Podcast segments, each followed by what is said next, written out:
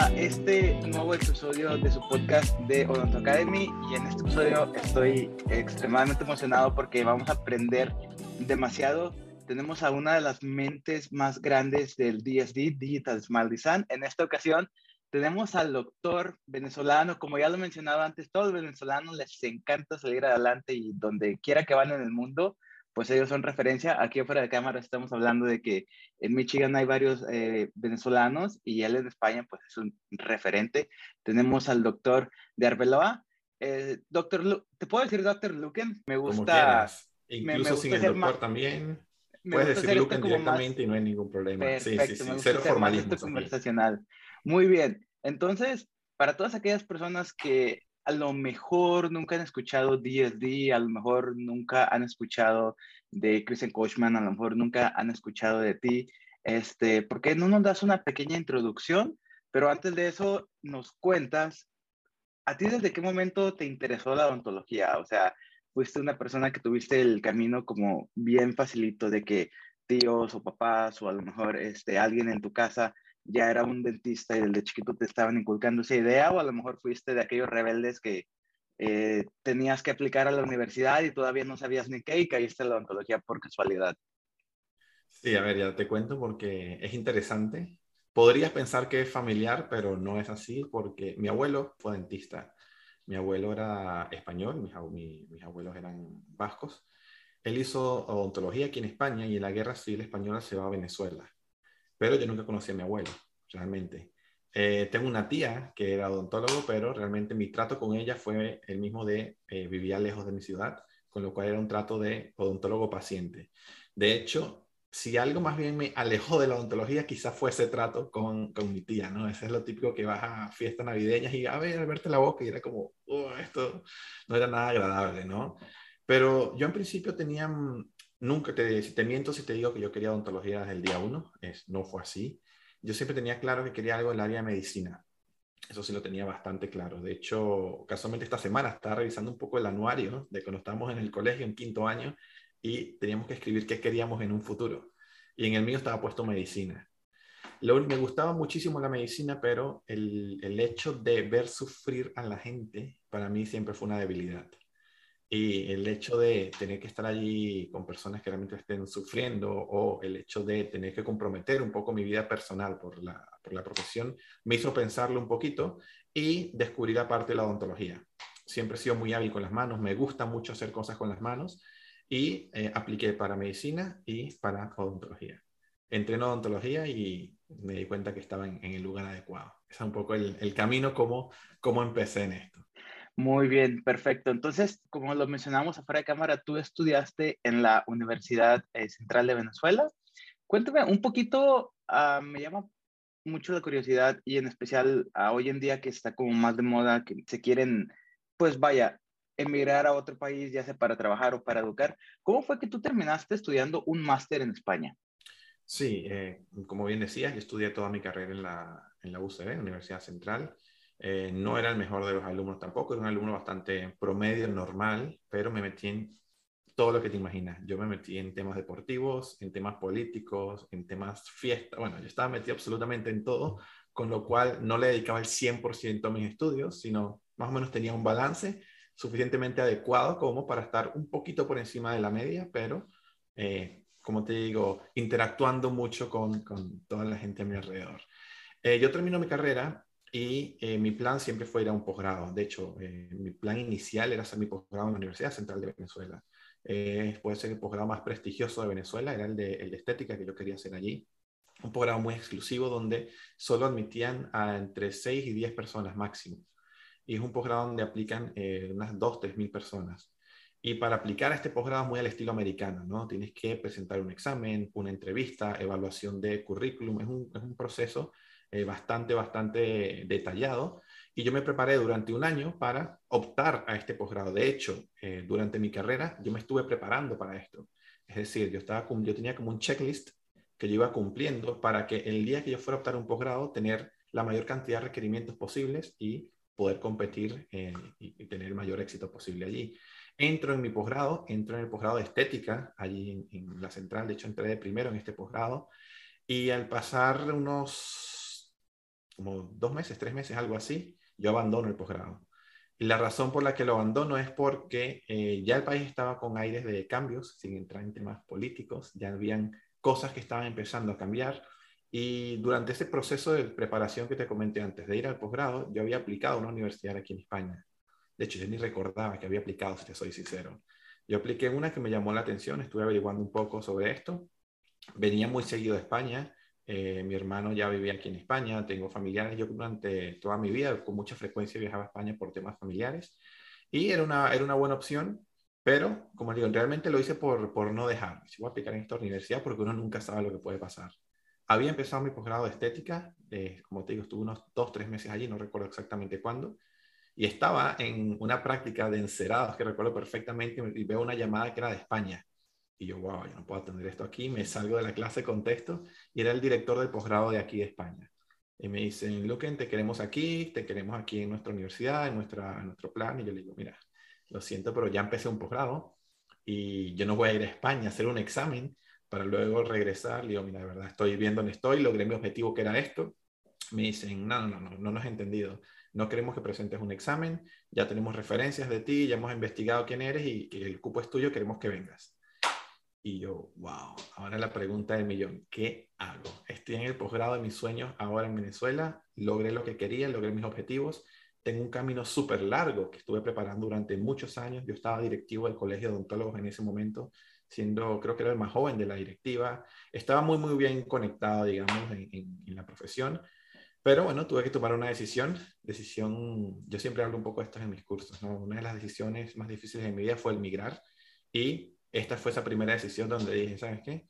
Dos maletas y vámonos a, España a ver qué pasa. Y así me vine y hice mi posgrado de prótesis, implantoprótesis y rehabilitación oral estética. Fue el posgrado que hice aquí. Y vine como uno más, sin más ni más, con motivo, con dos maletas y, y con ganas de comerme el mundo. Oye, ahorita te estoy escuchando y más o menos ya tengo mi teoría de, de, de, por qué a veces el hecho de emigrar te da como que te pone como que en survival mode, como que dices, ok, nada más me traje dos maletas, no tengo absolutamente nada, este, no conozco a nadie, no contactos, no nada. Y de alguna manera siento que como esa, ese, esa supervivencia es la que, como la que te impulsa más y al final de cuentas es lo que, es lo que te ayuda como a sobresalir en, en, en esa nueva área. Así es como yo lo siento, no sé si tú eh, estés de acuerdo conmigo. 100% de acuerdo contigo, ¿no? Esto es salir de la zona de confort, es cuando dices, me la juego todo porque no, no tengo nada que perder, primero porque eres completamente nuevo, ¿no? Estás en un lienzo en blanco y tienes que buscar la mejor manera de sobresalir porque estás compitiendo en un mercado donde no eres nadie, no conoces nada y tienes un lienzo en blanco, ¿no? Entonces, para lo bueno es increíble porque mm, tienes todo un camino nuevo, pero también es malo porque pierdes todas esas posibles conexiones que puedas tener. Entonces, como bien dices, entras en ese, en ese survival mode de voy a comerme el mundo y quiero ser el mejor y nada me va a parar. Y es algo que, como bien dices, pasa, ¿no? Aquí, de hecho, nuestro centro de diseño, los diseñadores tenemos como un 60-70% son venezolanos. eso no me sorprende para nada. No me sorprende para nada. Muy bien, entonces vamos recapitulando un poco. Tú te fuiste, bueno, tú tienes orígenes españoles, este, estudiaste en Venezuela, todo está bien hasta que te hablan y te dicen vente a España, estudias, eh, eh, pues básicamente como lo conocemos aquí en Estados Unidos, prostodoncia. Sí. Ahora ya como que tengo una idea clara de cómo fue que te incorporaste al DSD, pero quiero que me lo cuentes así, este, ¿Cómo fue? Yo creo que no lo tienes claro. Yo creo que no lo tienes ah. claro. Vamos a ver, ¿cuál es tu teoría?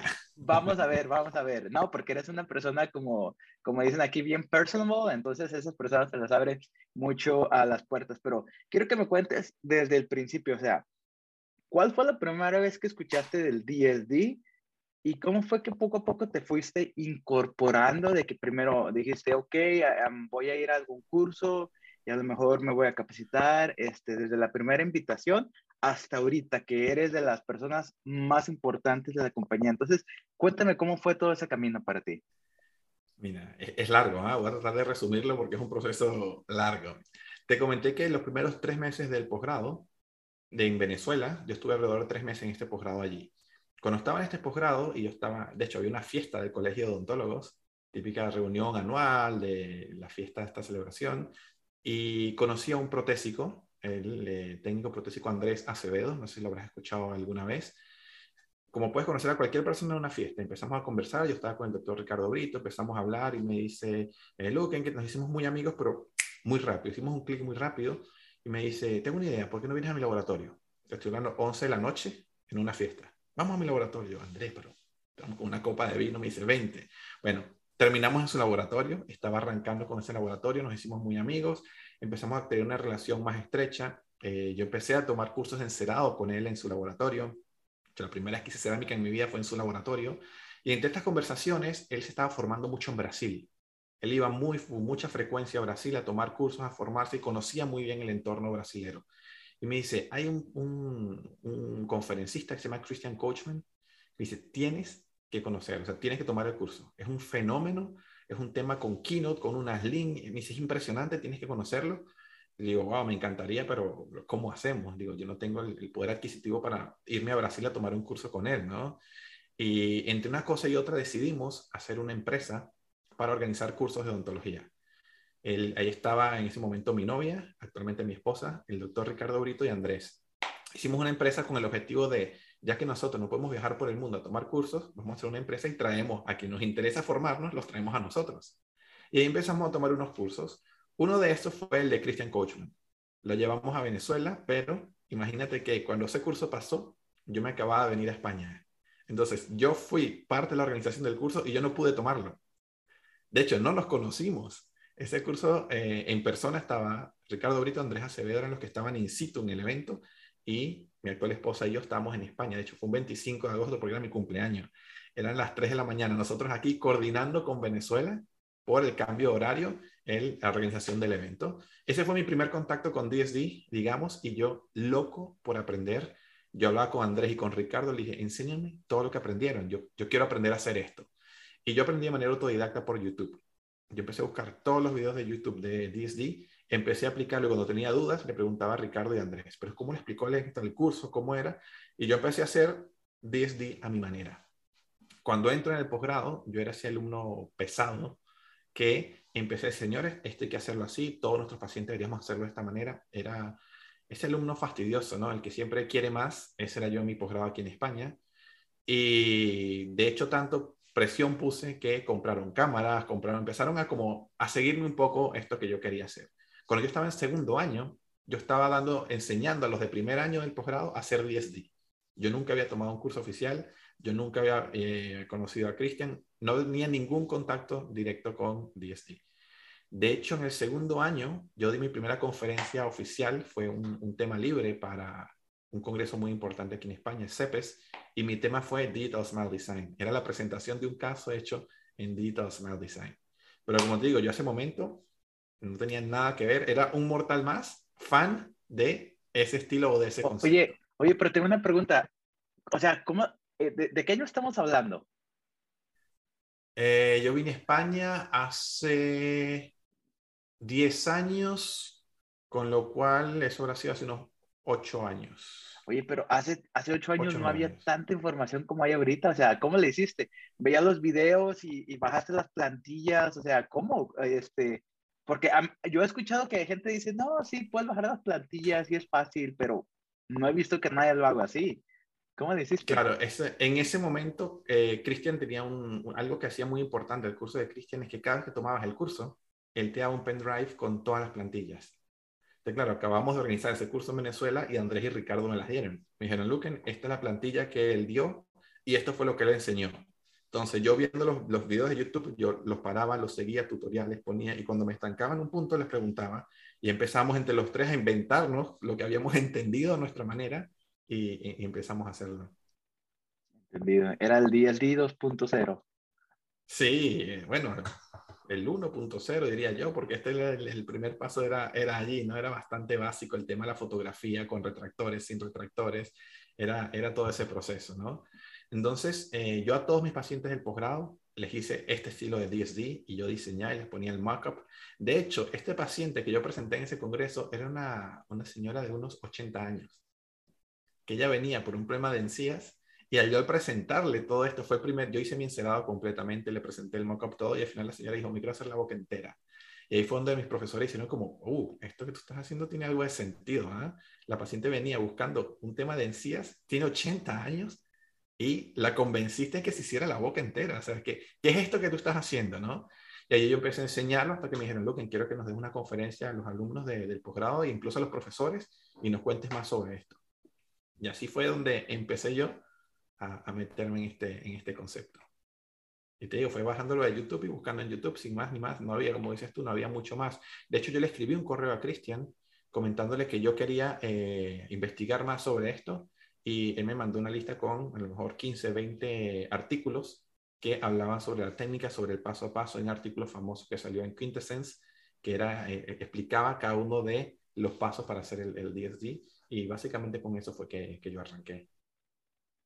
Y de ahí, desde ese punto, desde donde tú ya tienes como el concepto básico, tienes la idea básica, hasta donde ya lo estás implementando y de alguna manera lo estabas, pues sí, estabas como compartiendo la información y haciendo awareness of the brand. Este, ¿En qué momento fue que te incorporaste ya oficialmente a la, a la compañía y en qué momento fue cuando Christian te dijo, vente, necesito que tú seas mi mano derecha? También fue interesante porque fue como cualquier mortal. Yo terminé mi posgrado aquí en España y dije, tengo que buscar algún lugar para trabajar. Como te digo, al yo llegar aquí, mis contactos eran, eran pocos, ¿no? Y tenía que ir como cualquier mortal y lanzar currículum por el mundo. Y me gusta, siempre me ha gustado la parte de formación, siempre ha sido una de mis pasiones, el compartir conocimiento, se me da mucho la interacción con la gente, me gusta, lo disfruto. Y había una clínica en particular que me llamaba la atención porque era centro de formación y clínica dental. De hecho, mi novia en ese momento, actual esposa, fue la que metió mi currículum allí. Me dijo, Luke, conseguí una clínica que es súper interesante porque es formación en odontología, o sea, podrías seguir un poco esa parte de profesor que te gusta y además puedes trabajar como clínico. Perfecto. Metí ese currículum allí, me llamaron, me entrevistan, yo voy con mi computadora, abro mis casos, enseño, mira, yo hago DST, yo, bueno, yo era un, un freaky de enseñar esto, yo estaba totalmente convencido que era el camino y me dicen, Luke, perdona, pero el, el, puesto ya lo tenemos, ya la persona que buscamos la encontramos, pero con lo que me acabas de enseñar, eh, estamos trabajando en un proyecto nuevo y yo creo que es perfecto lo que tú me estás enseñando. Me dice, no te puedo contar más porque ni siquiera lo sé lo que es. Sé que hay una idea nueva, tiene que ver con lo que tú me estás enseñando. Entonces, yo creo que tú eres la persona que necesitamos para eso. Te voy a llevar a una segunda entrevista con unas personas que eh, te van a averiguar, te van a, a, a comentar más de esto porque realmente yo no lo sé. Pasaron dos meses y no me contactaron. Le digo, wow, tan fácil que es decirte no y no crearte esta expectativa, ¿no? Resulta que luego me aparece, me contacta y me dice, disculpa, es que, sabes, en España cuando es verano son dos años de desconexión, son, eh, son dos meses, perdón, de desconexión, no respondemos correos, no respondemos teléfono, pero mira, tienes en una semana una entrevista con el doctor Francis Coachman. Y yo, ¿what? Y ella, ¿quién es Francis? Yo sé quién es Christian, pero Francis, ¿y por qué me quiere entrevistar a mí? Y le digo, pero ¿qué debo hacer? ¿Esta entrevista de qué va? Me dice, no tengo ni idea. Tú cuéntale lo mismo que me contaste a mí. Perfecto, yo voy a mi entrevista y mi entrevista es con Francis. Antes la entrevista, por supuesto, hice mis deberes. Busqué en internet quién era Francis. Francis es el hermano de Cristian. Hay un nuevo proyecto en España. Se están pensando en hacer unas alianzas y más o menos tengo una idea de qué iba a hacer. Llego a esta entrevista con Francis. Francis tenía seis meses aquí en España. Él se vino a vivir a España con su familia para montar un proyecto que era lo que actualmente es el DSD Planning Center. La idea era crear este centro de planificación digital y estaba empezando. De hecho, cuando yo fui a la entrevista, estaban todavía montando televisores, estaban organizándola. Y Francis me dice, Luke, tenemos un proyecto que eh, no sabemos dónde va a llegar, eh, pero te digo que confiamos tanto en esto que me he venido con toda mi familia a España. Necesitamos personas que sepan de DSD. Veo en tu currículum que sabes, con lo que me acabas de enseñar, veo que, que controlas y quiero que seas parte de este equipo. Yo en ese momento le digo, Francis, cuenta conmigo, yo soy parte de esto. Y me dice, pero es que todavía no te he dado la oferta ni siquiera. Yo digo, me da igual, yo quiero ser parte de esto. De hecho, no se me olvida porque todavía nos reímos un poco de, de, esa conversación, ¿no? Y desde entonces ahí empecé como un designer. Mi trabajo era estar detrás de un ordenador. Recibíamos eh, files, archivos de todas partes del mundo, fotos, STL, y nosotros hacíamos un DSD en 3D con un software. Empecé a, me empezaron a entrenar con el manejo del software. Habían dos chicas antes que yo que venían de una empresa anterior, que era la empresa de software, de, que la empresa es Nemotech. Esta empresa eh, toman algunas personas que, que trabajaban allí y es lo que los traen para crear como este núcleo que era el centro de diseño. Con lo cual podríamos decir que yo fui el primer empleado oficial del centro de planificación, o sea, fue el primero que vino externo y yo empecé, como digo, diseñando, era uno más, aprendí mi software y empecé a aplicar lo que yo había aprendido en el Keynote, pero en un software 3D. Mi experiencia en eso era cero, de hecho, cuando mi gente me preguntaba qué hacía, era súper difícil de explicar porque dice, no eres protésico, no. ¿Eres odontólogo? Sí. ¿Pero trabajas en un laboratorio digital? Sí pero estás haciendo cosas en un laboratorio. Era como, ¿cómo se llama eso que haces? ¿no? Hoy lo podemos llamar un Smile Designer, pero en ese, en ese instante era como, era un híbrido. Y la ventaja es que la mitad de mi tiempo yo estaba allí, la otra mitad yo estaba en clínica. Es decir, lunes yo estaba en el centro de diseño, martes yo estaba en clínica, miércoles centro de diseño, jueves clínica. Entonces, todo lo que yo diseñaba un día, al día siguiente yo lo probaba en boca. Con lo cual yo pude tener un feedback directo de este mundo digital y esto que pasaba en Boca. Entonces yo hacía un diseño, lo veía y decía, ah, fíjate, si hubiese esto un poquito más acá, en Boca hubiese quedado mejor. Entonces, claro, esto me ayudó realmente a crecer muy, muy rápido en esto. Y como te digo, yo siempre he sido de los que quiero más, soy poco conformista. Y yo era de los que el horario de trabajo era hasta las 8 y yo me quedaba hasta las 9. Y había un caso pendiente y decía, yo lo hago. Hay que hacer esto, yo me ofrecía. Entonces, eh, eso que tú dices, no, queremos más, siempre quería más hasta el punto que mm, conocí a Christian, ya tenía unos cuantos meses en la empresa, nunca lo había conocido todavía. Luego viene, al, él viene a visitar el centro de diseño, estaba viviendo en Brasil y ahí es donde lo conozco en, en, persona. Empezamos a hacer, de hecho, él estaba en ese momento en la gira del 2015, que fue el, el World Tour que Christian hizo. De hecho, fue mi primer curso oficial, fue en el 2015, aquí en Barcelona. Ya yo trabajaba para eh, el centro de planificación y yo no había tomado nunca un curso oficial de, de DSD. Y en ese instante solamente hacíamos mockups. O sea, el concepto era lo mismo que es un laboratorio analógico de un encerado, de un mockup, lo hacíamos nosotros pero en digital. Era exactamente lo mismo, no existía todas las posibilidades que hacemos ahora, sino simplemente era un encerado. Hablando yo con Cristian, le digo, Cristian, yo quiero más, yo quiero más, yo quiero dar algunos cursos de esto, me gusta mucho, me gusta la parte de formación, empecé a dar algunos cursos, yo era como el formador del centro de diseño, cada vez que llegaba alguien nuevo yo les enseñaba, yo empecé a ser formador del software, empecé a entrenar personas por el mundo sobre este software, de hecho mi primer curso oficial que yo di, de hecho fue en inglés, fue en Ohio, para un grupo de doctores de Ohio, donde montamos un, auditorio con ordenadores y era yo enseñando a hacer diseños con el software y explicando el concepto de DSD. En Toledo. Empecé a, a moverme. En Toledo. En Toledo, Ohio. Imagínate, salir de Madrid a Toledo a montar este primer curso, digamos, formal en inglés. Había dado unos cuantos en español.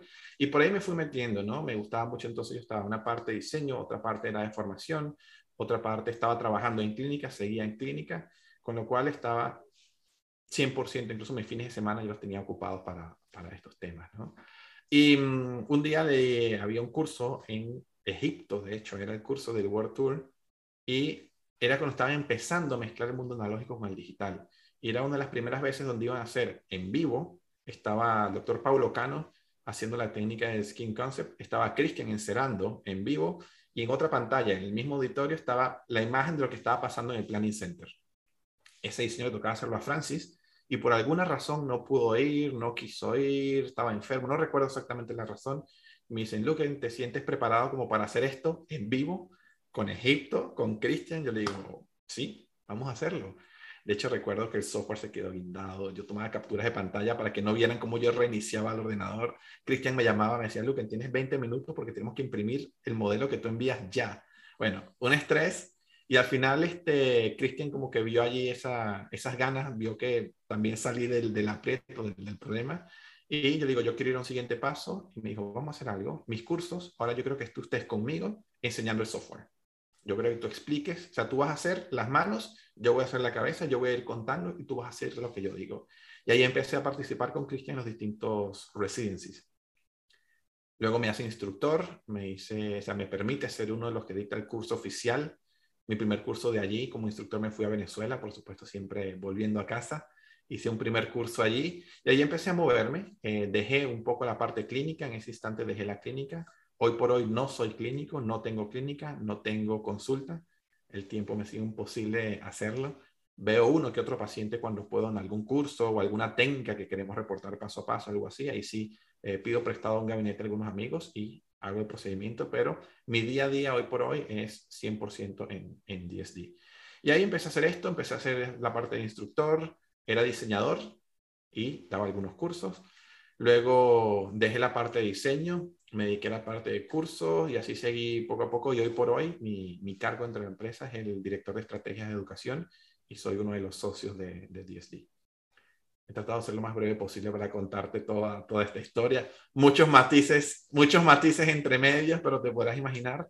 Y, fue todo muy rápido. ¿no? Esto, esto, te estoy hablando que han pasado siete años que tengo en la empresa y tengo unos dos o tres años como, como socio. Perfecto, sí. Este, fíjate que está la, está la tendencia, no la tendencia, puedo notar como que el hambre de salir adelante y son, a veces son puertas que se nos van presentando y no todas las personas están dispuestas a abrirlas o dispuestas a dar como el extra mile de quedarte, eh, hacer el último caso, trabajar los fines de semana. Entonces es algo que lo tienes bien, bien, bien merecido. Este, muchas felicidades y qué orgullo que ahí estemos los, los, los eh, hispanohablantes representando, ¿verdad? Bueno, de hecho, si, si tú vas a nuestro centro de diseño, la mayoría eh, son, de, son latinos los que estamos aquí. Tenemos gente dominicana, tenemos gente de Ecuador, tenemos gente de Venezuela, tenemos gente de Chile, tenemos gente muy, mucha, mucha sangre latina ahí allí. ¿eh? Perfecto. Cuando vaya a España, vamos a hacer un videito sobre el, el center. ¿Qué te parece? Serás mi invitado, cuenta con ello. Perfecto. Muy bien. Entonces, uh, Luken, todo está perfecto, ya, ya entiendo, ya tengo una buena idea sobre quién eres tú, no únicamente en el área dental, no únicamente en, el, en, en, en cuanto a DSD, tengo una buena idea de quién eres tú en cuanto a ser humano, en cuanto a persona. Y como te digo, felicidades. Eh, me gusta, me gusta conocer a gente como tú. Me gusta traer a gente como tú a este podcast porque la energía, las ganas, este, al final de cuentas, es podcast para dentistas. Estamos hablando sobre ontología, pero la idea principal que quiero dar es como de échale ganas, si se puede, tienes que trabajar y siempre vas a recolectar los frutos siempre y cuando trabajes duro. Muchas felicidades. Y ahora, como dicen los, los, los como dicen aquí en Estados Unidos, vamos a cambiar a shifts. Entonces, la gran mayoría de las personas que escuchan este podcast, pues son jóvenes. La gran mayoría no tienen su consultorio, quizá están terminando la escuela, quizás apenas acaban de graduar quiero que me expliques y así con manzanitas, o sea, ¿qué es el DSD? Porque tú entras a la página y ves a la Residency X y luego ya ves que ya tiene una residencia con implantes y luego eh, tienen el live stream, este, y luego seguramente han, visto algún video en, en, en, Instagram, seguramente han visto algún video en YouTube, entonces quiero que me bajes el concepto bien básico sobre ¿Qué es la filosofía DSD y cómo la pueden implementar? Sí, de hecho, voy a empezar contando un poco de quiénes han escuchado antes de DSD, ¿no? Que creo que de hecho es nuestro mercado un poco más complejo, porque lo que era DSD hace cinco años es completamente distinto a lo que es ahora. De hecho, muchas personas dicen, no, yo hago diseño de sonrisa, yo hago DSD, y eso es algo que estamos hablando de hace siete años, es otro mundo lo que está pasando ahora, ¿no? En un pasado, DSD lo que era, eh, básicamente era hacer un protocolo de fotos de un paciente, trazar unas líneas en un software que era Keynote o PowerPoint, software que son de crear presentaciones para conferencias, no un software de diseño ni mucho menos.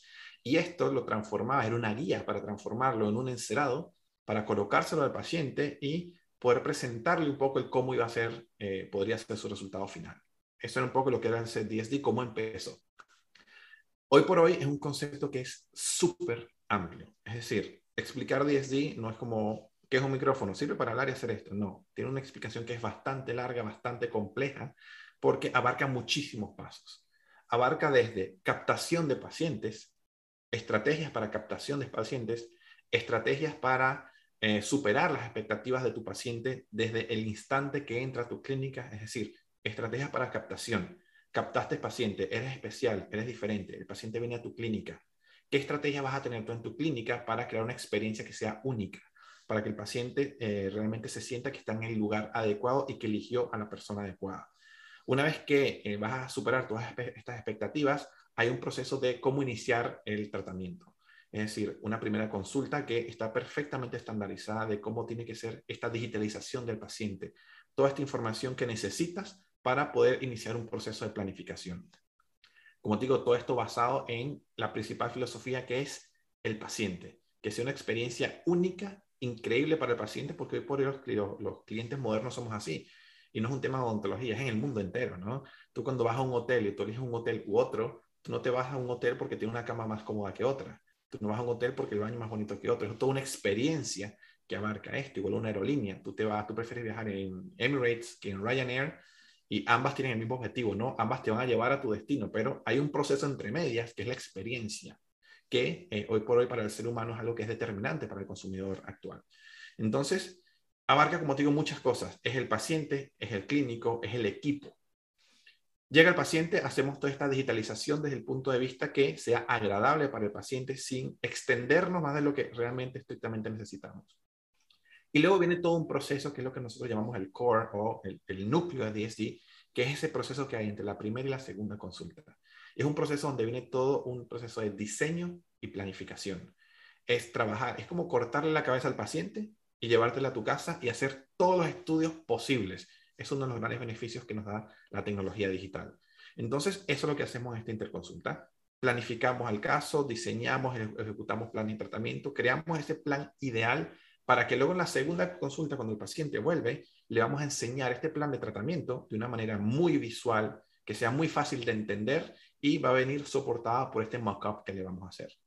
Entonces, captación de paciente, digitalización del paciente, diseño, planificación, presentación del tratamiento, repito, de una manera impresionante, como yo os digo, tienes que convertirte en Steve Jobs de tu caso, tienes que crear una muy buena presentación, imágenes muy potentes y aquí es donde el mundo digital también toma un, valor muy importante. Te permite previsualizar todas las cosas, porque tú puedes mover dientes, quitar dientes, control Z, y el diente vuelve, lo rotas, lo pones, puedes ensayar en digital. Y luego de esto, se lo presentas al paciente y si el paciente acepta, si todo lo hiciste bien, vas a ejecutar los procedimientos clínicos.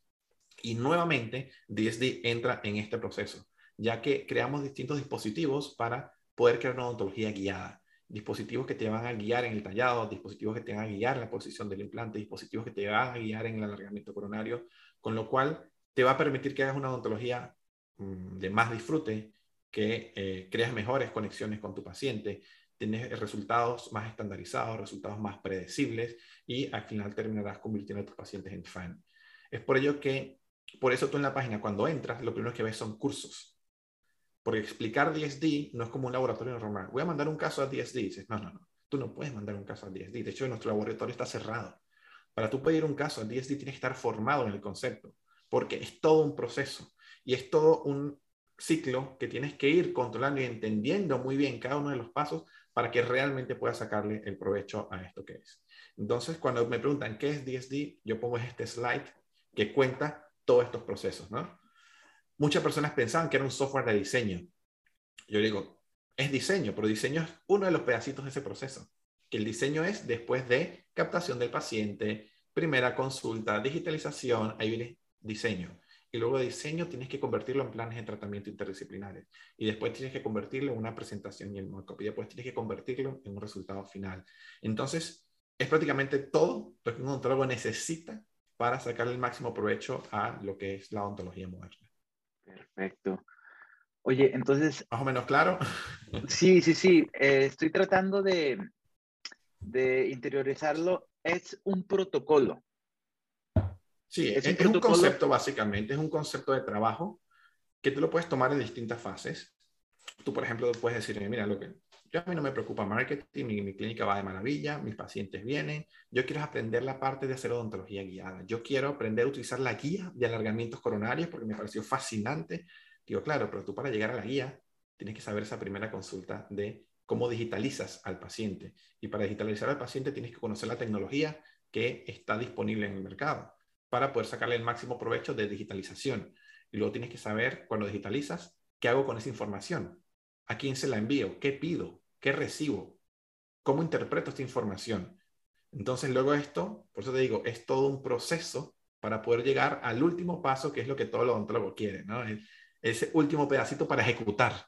Claro, perfecto. Entonces, Vamos a suponer que hay alguien que dice, ok, eh, me interesa mucho, este, como tú y yo lo sabemos, hemos visto que en Latinoamérica se escucha mucho que hay doctores que hacen diseño de sonrisa sin implementar absolutamente nada lo de DSD. Yo lo he visto, ah, pues en cuanto a marketing dental ya es una práctica común que todo el mundo hace diseño de sonrisa, ¿verdad? Pero no todo el mundo implementa el protocolo o la filosofía DSD. Alguien que esté interesado en empezar con este concepto, con esta filosofía y empezar a, a, entender esto, ¿qué es lo que tiene que hacer? ¿Cuál es el, el path? ¿Cuál es el camino a seguir? Sí, el camino sin duda tiene que ser tomar un residency. Nuestro camino, como te digo, nosotros tenemos muchos productos, como bien dijiste, en muchos cursos, muchos productos, el centro de diseño, la aplicación, el curso de la residencia de implantes, la residencia 2. Imagínate que nada de eso existe todo el que piensa en DSD tiene que pensar en nuestro punto de entrada, que es el Residency One. Es ese curso de tres días donde vamos a contar absolutamente todo y ese curso es el que te va a decir cuál es el camino que tú debes tomar. Porque no todos quieren el mismo camino. Algunos quieren ser designers, quieren aprender a ser diseñadores, otros quieren entrenar a su equipo. Les digo, este es el camino para entrenar a tu equipo. Otros quizás lo que quieren es simplemente ejecutar una de las técnicas del DSD, con lo cual entonces vas a ir a este, con lo cual es como un embudo, ¿no?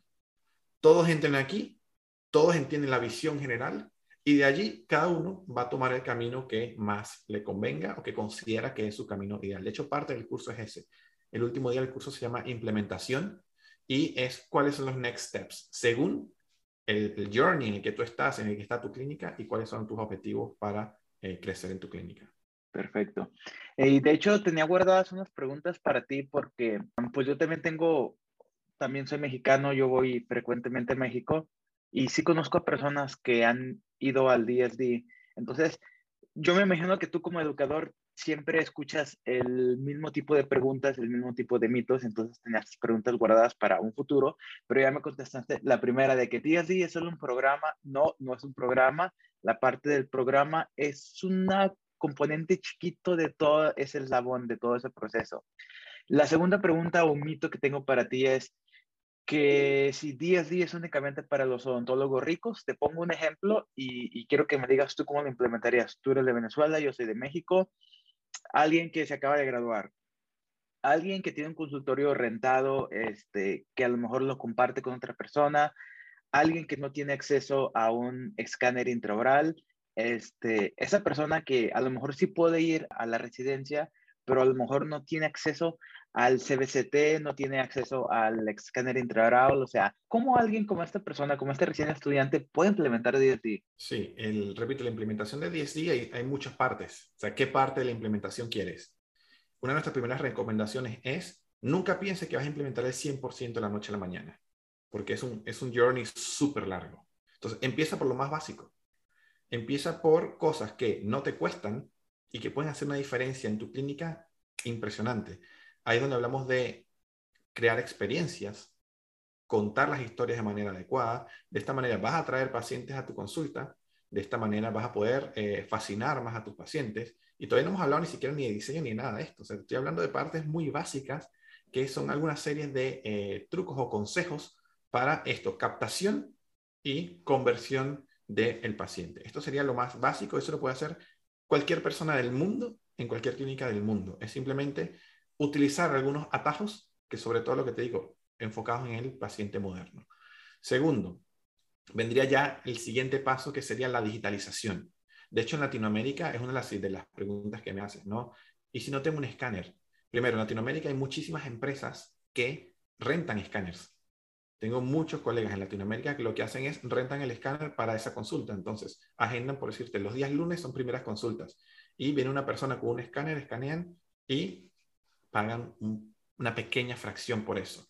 Otra opción es, tú puedes tomar una impresión analógica, un alginato de toda la vida, y enviar a que tu laboratorio digitalice. Hoy por hoy todos los laboratorios del mundo tienen digitalización. Entonces, el no tener los equipos no es un limitante. Te pierdes algunos beneficios, algunas ventajas, por ejemplo, lo que te digo, la experiencia del paciente, eh, rapidez de resultado, alguna serie de cosas que pierdes por el camino, pero nunca va a ser un limitante.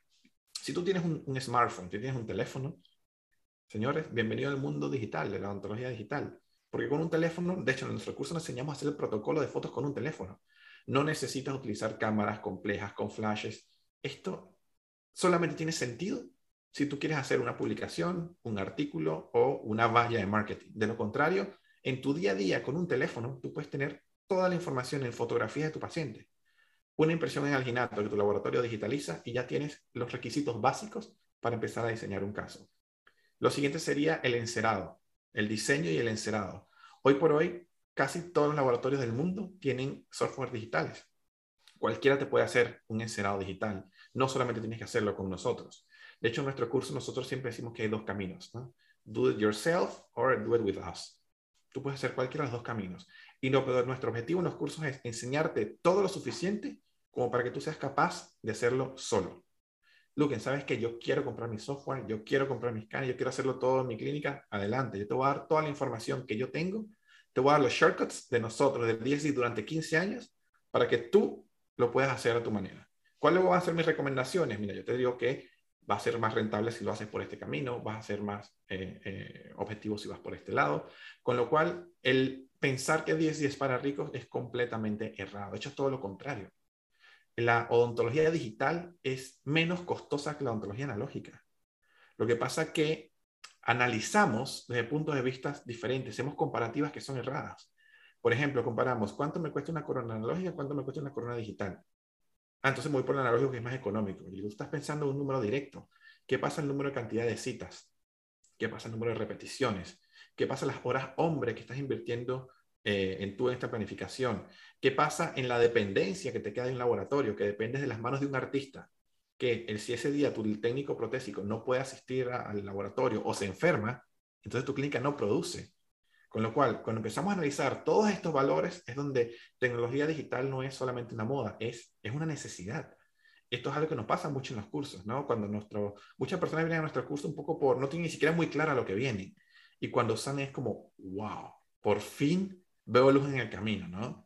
Y nuestro curso normalmente empieza con las cinco principales eh, problemas de la ontología moderna. Y cuando las nombramos, todos como, eso me pasa a mí, y esto también me pasa, y esto me pasa, y yo, claro, y aquí te tengo las soluciones.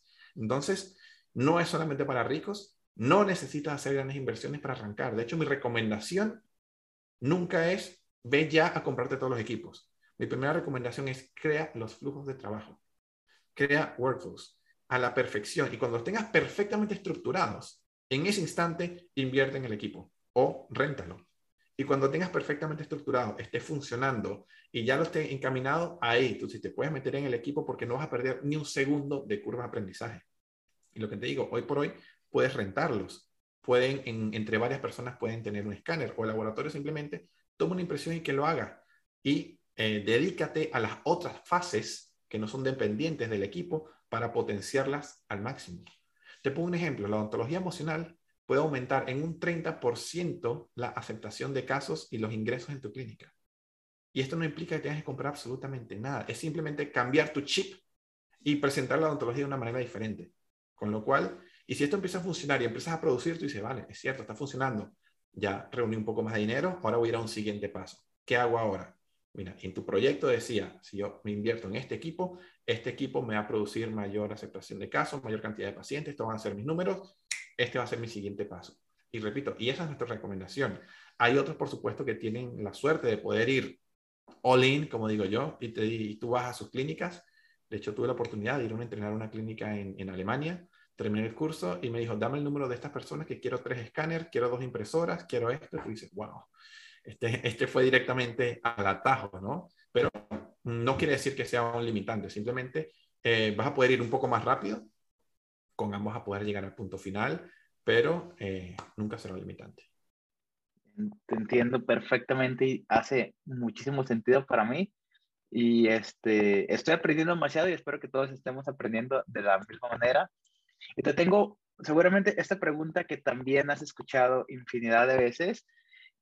Eh, yo creo que Díaz dice dio a conocer cuando estamos hablando de casos más estéticos, cuando estamos hablando de carillas, cuéntame un poquito para el odontólogo que tiene los pacientes con otras necesidades, este, DSD, ¿qué más te ayuda a hacer? Como lo mencionamos, este, ya tienen, ah, pues, partners estratégicos como Zimmer para los implantes, inclusive hay cirujanos maxilofaciales como lo hay uno aquí en, Toledo, Ohio, eh, que él es un DSD provider a pesar de que es un cirujano oral y maxilofacial. Entonces, cuéntame, aparte de carillas, aparte de casos estéticos, o sea, ¿cuál es la gama de posibilidades que ustedes pueden hacer en cuanto a, servicios que le puedes ofrecer a un paciente? Sí, eh, de hecho eso también es un, error de concepto, ¿no? Un mito. DSD son carillas.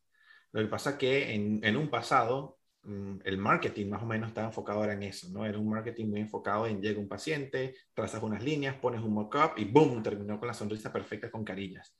Recuerda que estos son, eran marketing creado enfocado en pacientes. El objetivo era no mostrar prácticamente odontología, era mostrar la parte emocional para captar pacientes. Entonces, es por ello que también se ha creado un, error de concepto allí, porque lo estamos analizando desde un punto de vista como odontólogo, cuando era información para pacientes, totalmente distinta. Hoy por hoy día hace absolutamente todo. Porque ¿qué pasa? Tú haces un diseño, y tú cuando haces un diseño, tú no diseñas pensando en carillas, o diseñas pensando en implantes, o diseñas en coronas. Tú cuando llega un paciente, tú haces un diseño y tú dices, ¿cuál es el diseño ideal? ¿Cómo sería la sonrisa perfecta de esta persona? Y tú tienes situación inicial, y esta es la situación final.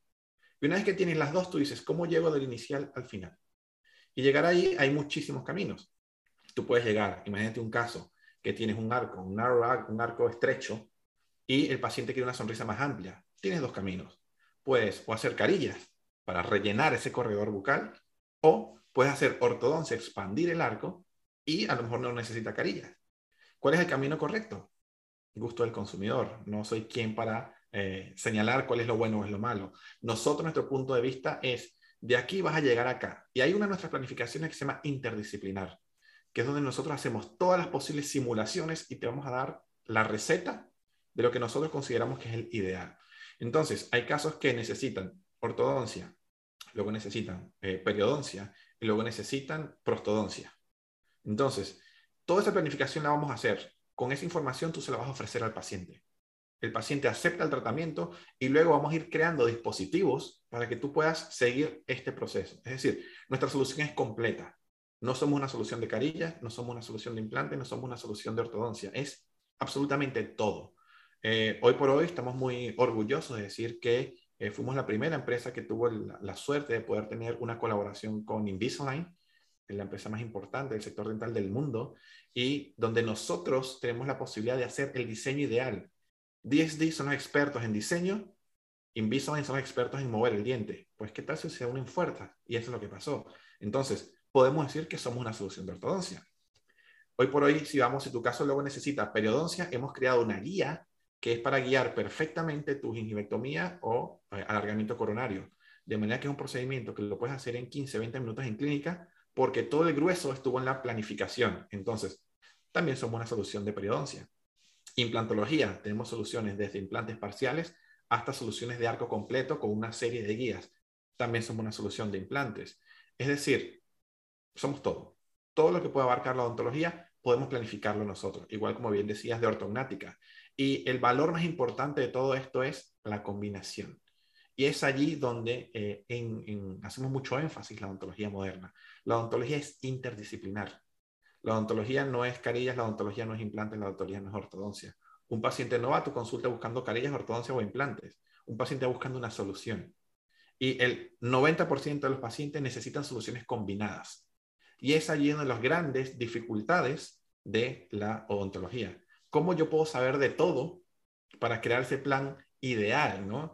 desde el punto de vista de ortodoncia, de periodoncia, de implantes, de prótesis, absolutamente de todo. Y es allí donde, o es la razón por la cual empecé a crear el centro de planificación. Es este centro donde hay especialistas en todas las áreas. Tenemos expertos en alineadores, expertos en prostodoncia, expertos en periodoncia, y cada vez que llega un caso se evalúa desde todos los puntos de vista. Y se crean las soluciones en base a lo que el paciente necesite. Entonces, somos una solución interdisciplinar y va a depender de cada uno de los tipos de casos. Entendido. Perfecto. Oye, pues está, está muy completo y espero que este episodio les haya ayudado a muchas personas. Pues de repente a, como a meter la idea este, que, como decimos en México, a meterle la espinita ahí como de, de querer investigar un poco más. Y a largo plazo estoy seguro que sí va a ayudar un poco a empezar a cambiar la percepción de la odontología en los pacientes de que, ah, nada más tengo dolor, ahí es cuando tengo que ir al dentista.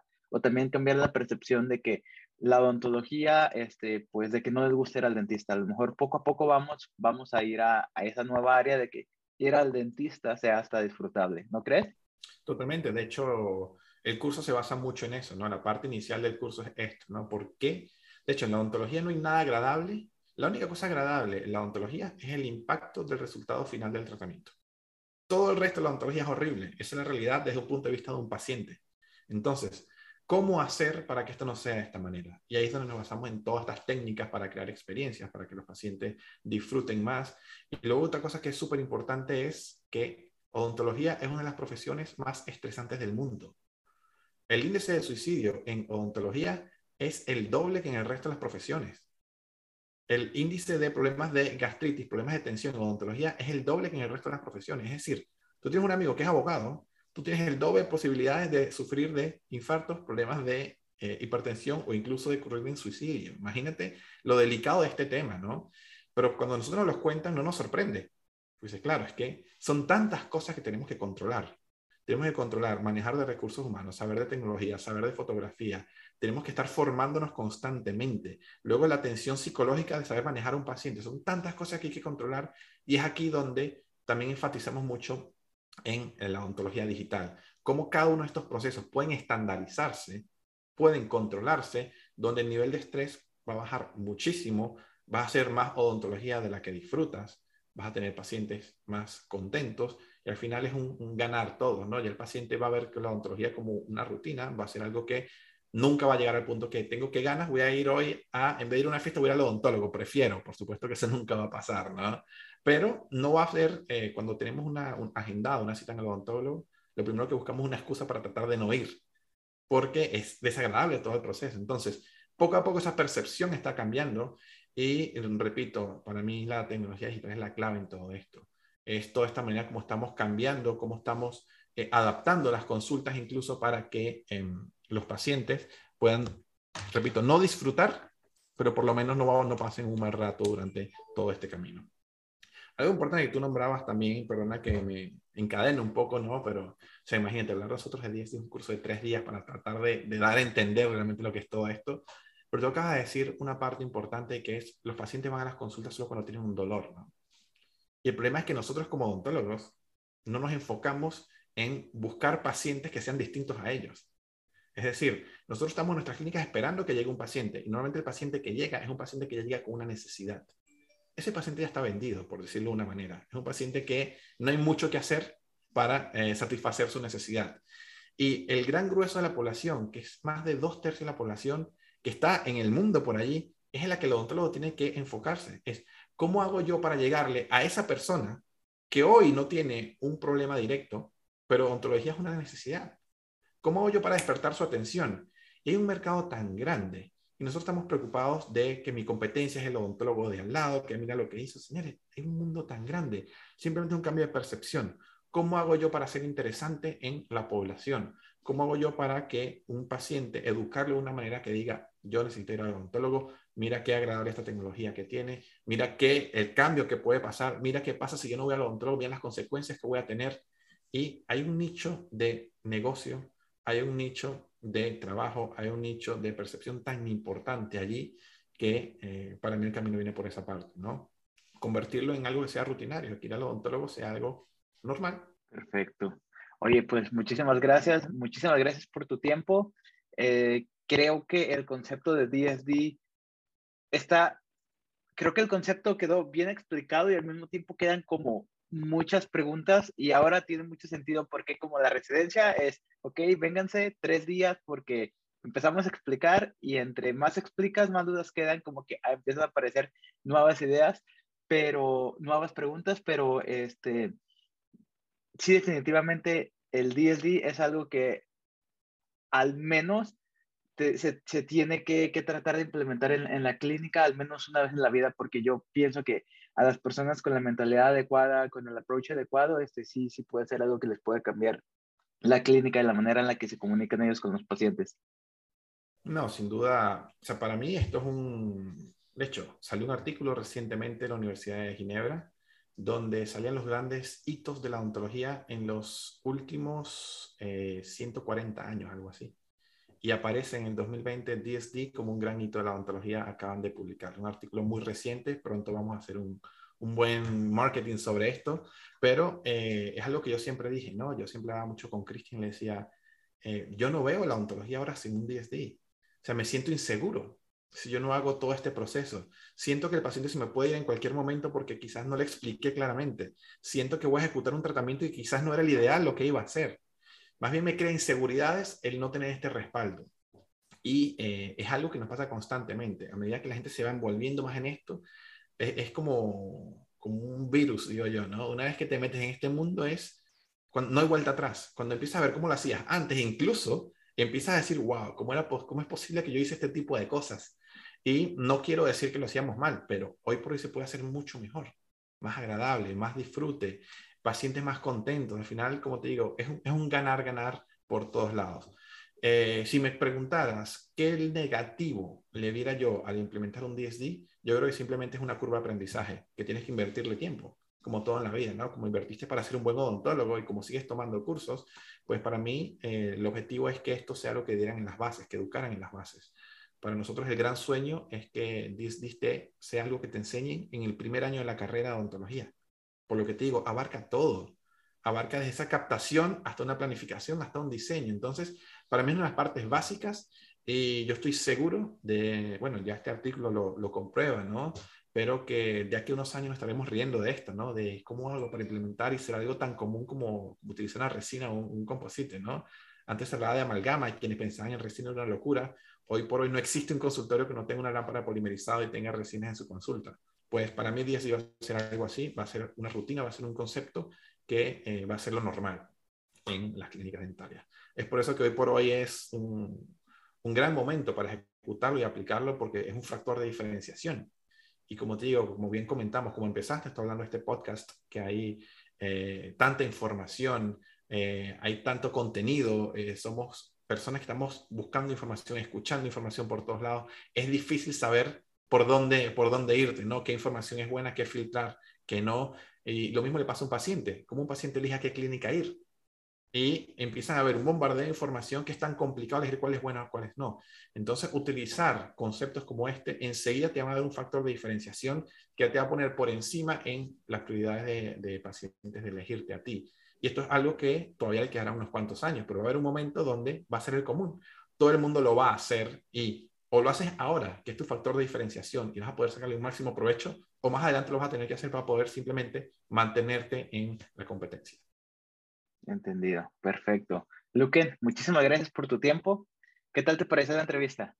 No, de maravilla, Leonardo, un gusto. Bueno, como te digo, siempre me quedo con ganas de, de más porque es tanta información, tanta claro, ocupamos, ocupamos tres días de, de, podcast para, para hablar absolutamente de todo.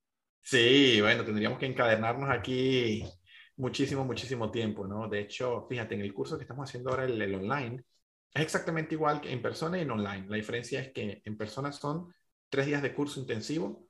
Cada día está dividido en tres bloques de dos horas y media, con lo cual son nueve clases en tres días.